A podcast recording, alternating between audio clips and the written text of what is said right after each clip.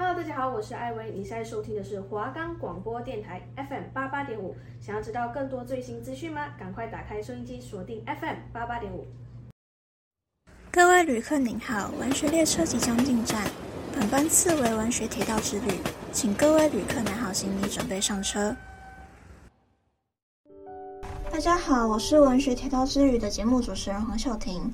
这个节目会跟大家分享一些各国的世界名著和经典文学。那这边先来跟听众介绍一下这个节目的进行方式。第一个环节是起始站，我会想为什么我会想要介绍这本作品。那第二个环节会介绍作者、这部作品的创作背景还有一些内容节选。内容节选的部分我不会讲得太详细，因为我还是希望各位听众可以自己去品味。而环节的名称部分会根据作品的关键词来命名，所以每一集都不一样哦。第三个环节是终点站。这个环节是每一集的最后一个环节，我会分享自己的心得感想和透过这本书得到的一些启发之类的。有可能的话，我会去找一首歌，那可能是跟这个作品很有相关的。我们的节目可以在 First Story、Spotify、Apple Podcasts、Google Podcasts、Pocket Casts、SoundOn Player 还有 KKBOX 等平台收听，搜寻华冈电台就可以听到我们的节目喽。那接下来我们的旅程就要开始喽。我们这次的旅程是银河铁道之夜，地点在日本，请各位准备在起始站上车喽。噔噔噔噔，起始站。噔噔噔噔。银河铁道之夜是一位日本昭和时期的作家宫泽贤治的作品。一开始会知道这位作家，是因为国中的时候有一部日本动画叫做《文豪野犬》，那时候是我十分喜欢的一部作品。以前在社团课的时候，甚至老师说：“哎，我们不知道要做什么，我们就来看动漫吧。”然后我就带着电脑来到了学校，然后开始播了《文豪野犬》，然后大家都一起入坑了。好，话题拉回来。那么也是因为这部作品，所以我开始看一些经典文学。一开始都是以日本为主，那接下来才开始接触到一些国外的经典文学。那以后也会拿来做介绍，这样。那这次介绍的是《银河铁道之夜》，是因为这一本是我最一开始读的经典文学。我之前读的都是那种类似波西·杰克森啊，一些轻小说或者是奇幻小说、科幻小说之类的。我对这类的经典文学，我一开始是没有很大兴趣。直到我看了《文豪野犬》之后，身为动漫宅的我，我就跑去看了。因为这是我阅读经典文学和世界名著的开始，所以我用这个作品来命名我的节目，同时也将它作为第一集的主题。噔噔噔，下一站银河站。噔噔噔噔。那先来跟大家介绍一下作者宫泽贤治。他于明治二十九年出生，也就是一八九六年。那是在昭和八年的时候去世的，也就是一九三三年，年仅三十七岁，算是蛮早就去世的。然后。据说他在过世的十五年前，因为他的身体已经开始不太好了，就是出现一些症状。然后他那时候住院的时候，他就跟好友说，自己的寿命大概只剩十五年了吧。然后他这人就在十五年之后过世了。宫泽贤治他是当铺的长男，当地的农民因为土地受到寒害不断侵袭。所以作物欠收，那么大家就需要拿出自己家里的财物去当做生活费。那这个景象对于宫泽贤治的人格有很大的影响，在成长过程中也有受到佛教信仰的影响，会跟父亲一起参加“我信念”为题的佛教演说。宫泽贤治他的职业有很多吼。他是诗人的同时，也是童话作家、短篇小说家、教师、农业技术指导者、地质学者、水彩画家、文学家。这么多样的职业才能让他就是写出这么多可以流传这么久的作品。《银河铁道职业》的创作原因是他的妹妹宫泽惠一九二二年去世之后，他就前往库页岛，沿着铁道一直旅行。那么他就在一九二四年的时候开始创作这部小说。他在一九三三年过世之前，他这部小说还是没有完成。那么中间有一段是缺失的，等一下我就会提到了。那宫泽贤治有一个非常有名的哲学是自我牺牲的哲学，等一下在作品里面也会提到。《银河铁道之夜》是在讲述主角乔凡尼与卡帕内拉意外坐上列车，在银河之间穿梭，最后前往天国的故事。那么在这边要讲一下，宫泽贤治曾经被说过有一段同性恋情，那么是跟他的友人保坂家内，因为他们曾经以恋人亲密的互相称呼。所以有人会说，乔万尼其实指的就是宫泽贤治本身。那么另外一个角色卡帕内拉就是保坂佳内。主角乔凡尼是个害羞内向的孩子。在故事开头时，老师在课堂上问各位同学：“你们知道这片白茫茫，有人称之为河流，有人说是牛奶流过的痕迹是什么吗？”乔凡尼知道答案，但是看到许多人举手后，他犹豫了一下，还是不敢举。他明明曾经跟卡帕内拉一起在书上看过，却不敢说出来，因为他不确定自己的答案是不是对的。乔凡尼因为自己的爸爸常年在外打拼，被扎内利取笑说他爸爸是因为在外面非法捕猎海獭被关起来，所以没能回家。而另一个主角卡帕内拉虽说是乔凡尼的好友，但却跟乔凡尼截然不同。卡帕内拉在班上像是风云人物的存在，大家都喜欢他，总是会吵吵闹闹的围在卡帕内拉身边。这也造就了乔凡尼在学校和卡帕内拉是完全没有交流的状态。但卡帕内拉是个善良的孩子，他在乔凡尼答不出答案时，面对老师请他回答的状况也是默不作声，因为他想保全乔凡尼的面子。这个情况大家都看在眼里。都说卡帕内拉就是太善良了才会这样做，这也加深了乔凡尼的自卑情结和内疚。在这趟旅程中，他们所遇到的人事物都让他们开始思考什么是幸福。这整部作品其实他一直都在探讨的一个问题就是幸福是什么？到底对于什么人来说，他们的幸福会是什么样子的？像是对于捕鸟人来说，就是。捕鸟这件事让他会感到幸福，但他守卫在里面就有说一句：“我不晓得什么才是真正的幸福，因为无论是多么痛苦的事情，都是往正途前进的过程中必经的考验。不管是上坡还是下坡，大家其实都正一步一步地靠近真正的幸福。”小凡尼在捕鸟人离去之前想着，他想把自己身上带的所有可以吃的东西全部都给他。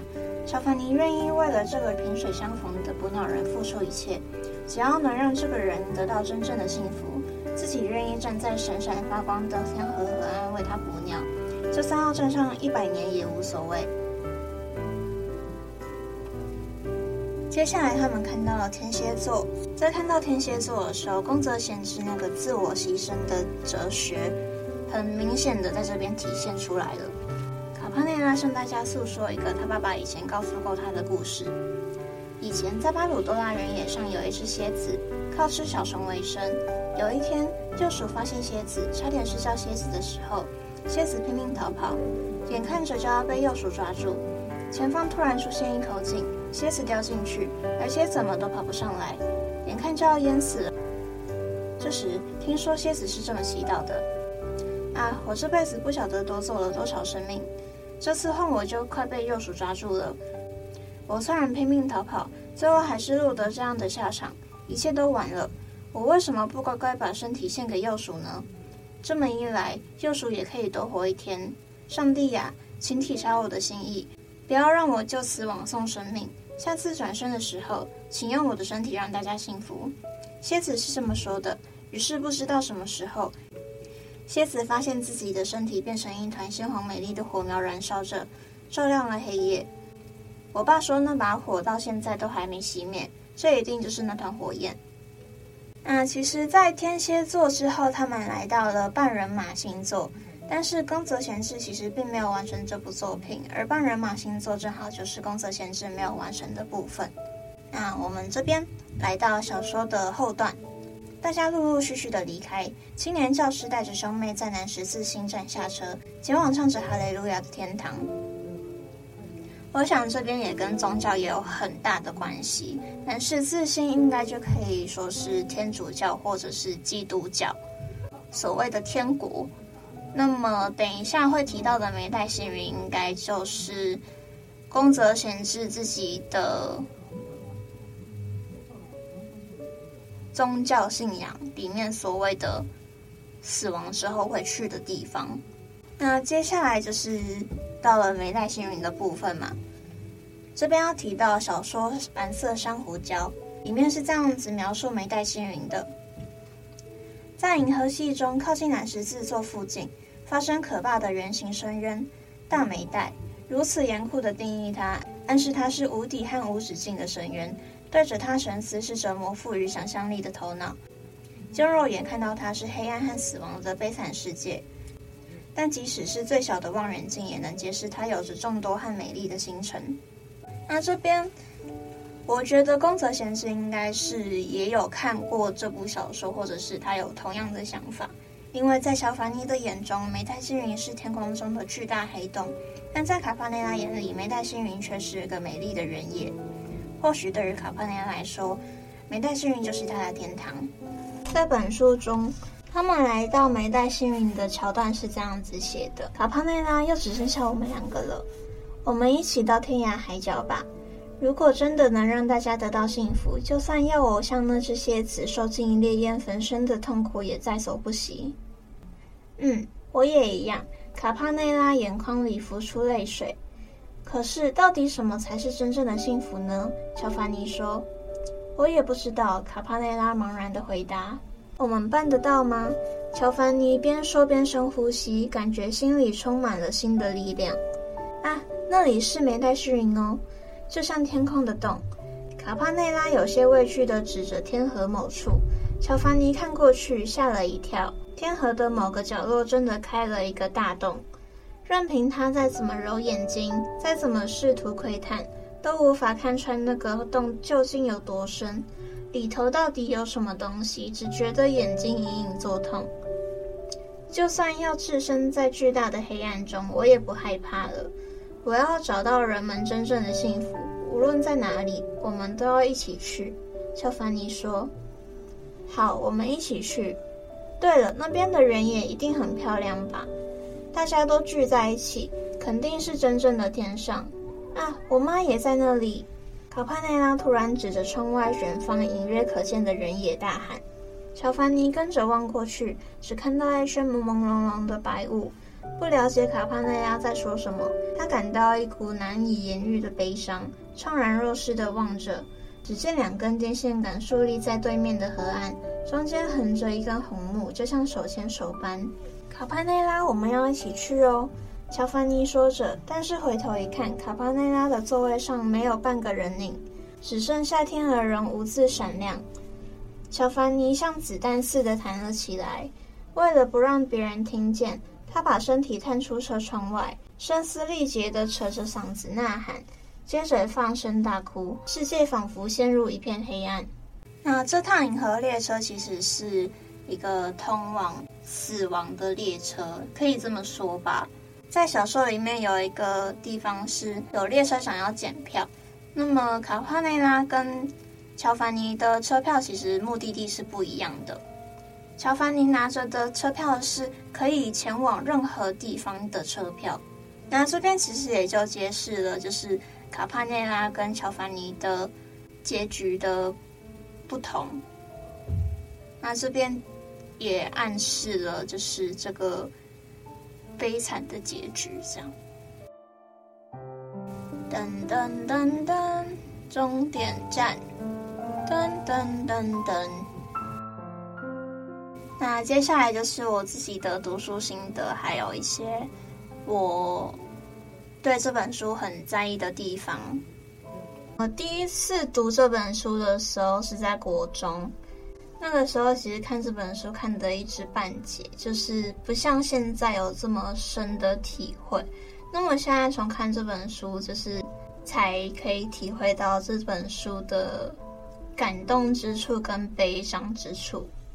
那其实小说的整个风格是非常如梦如幻的，在看的过程中，你也会一时浮现出那种仿佛你真的在银河中旅游，然后看着窗外那一种像是在做梦一般的场景。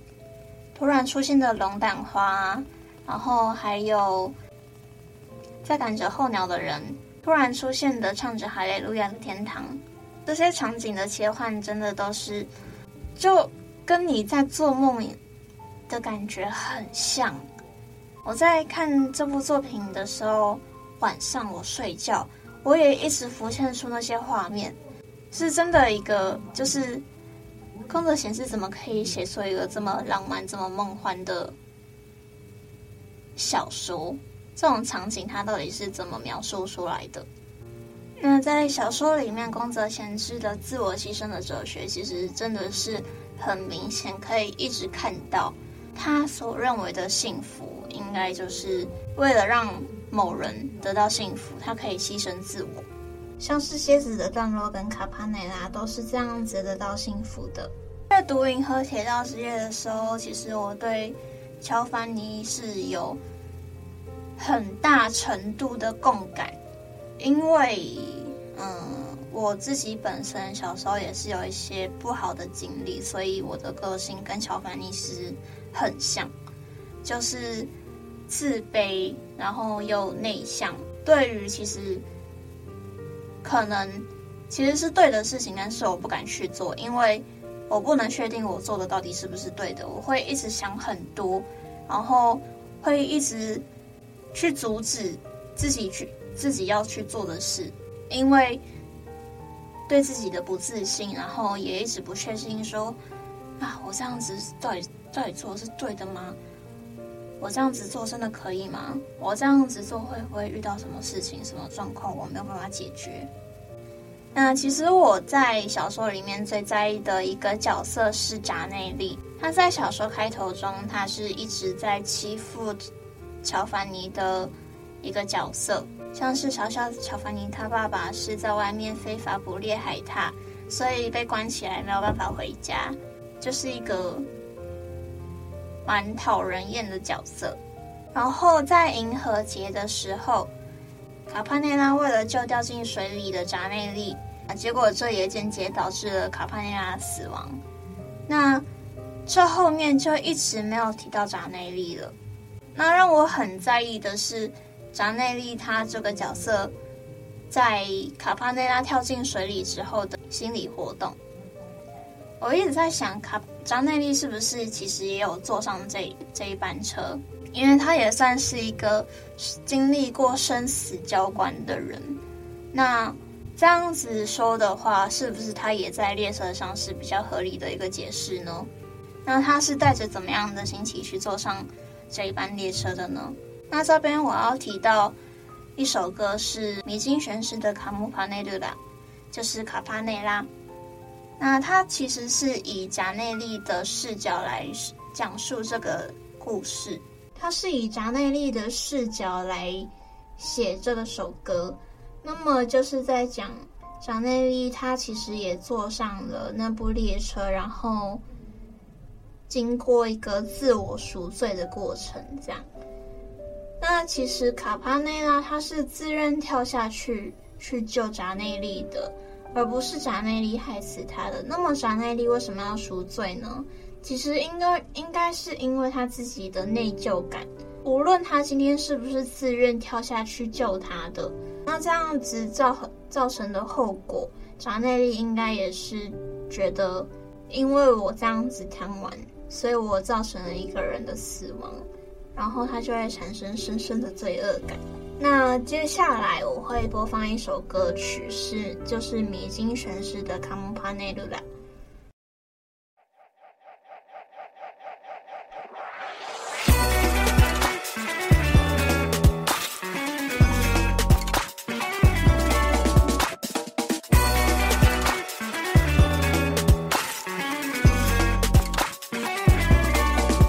Campanella。君の後に咲いたリンドの花。この街は変わり続ける儚さも君を残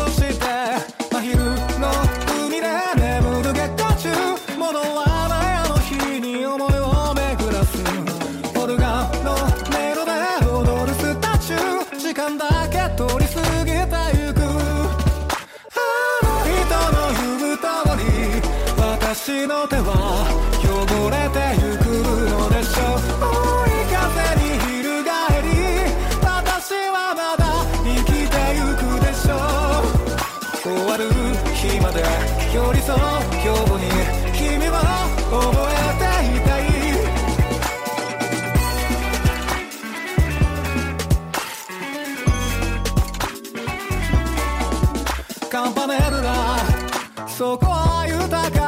君の目がくらむくらいに樽の上で影のが揺れる風るような夏の灯火真っ白な鳥と歌う深夜中見つめる全てが面影になる波打ち際にボタンが一つ君がくれた寂しさよ。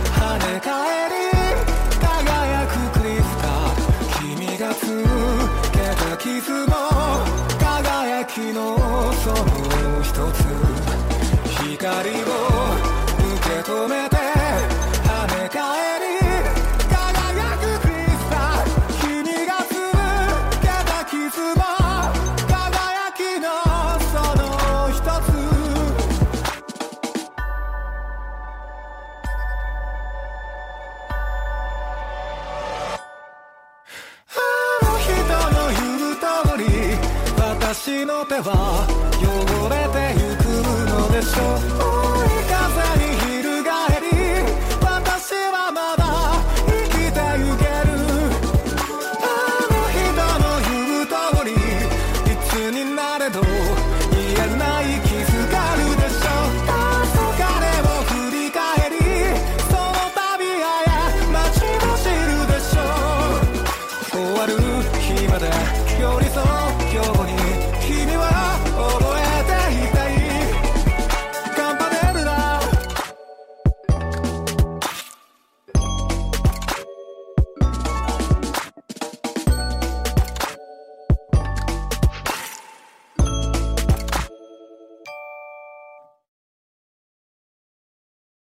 那这一集就到这边结束喽。下集预告是地板杀人事件。拜拜。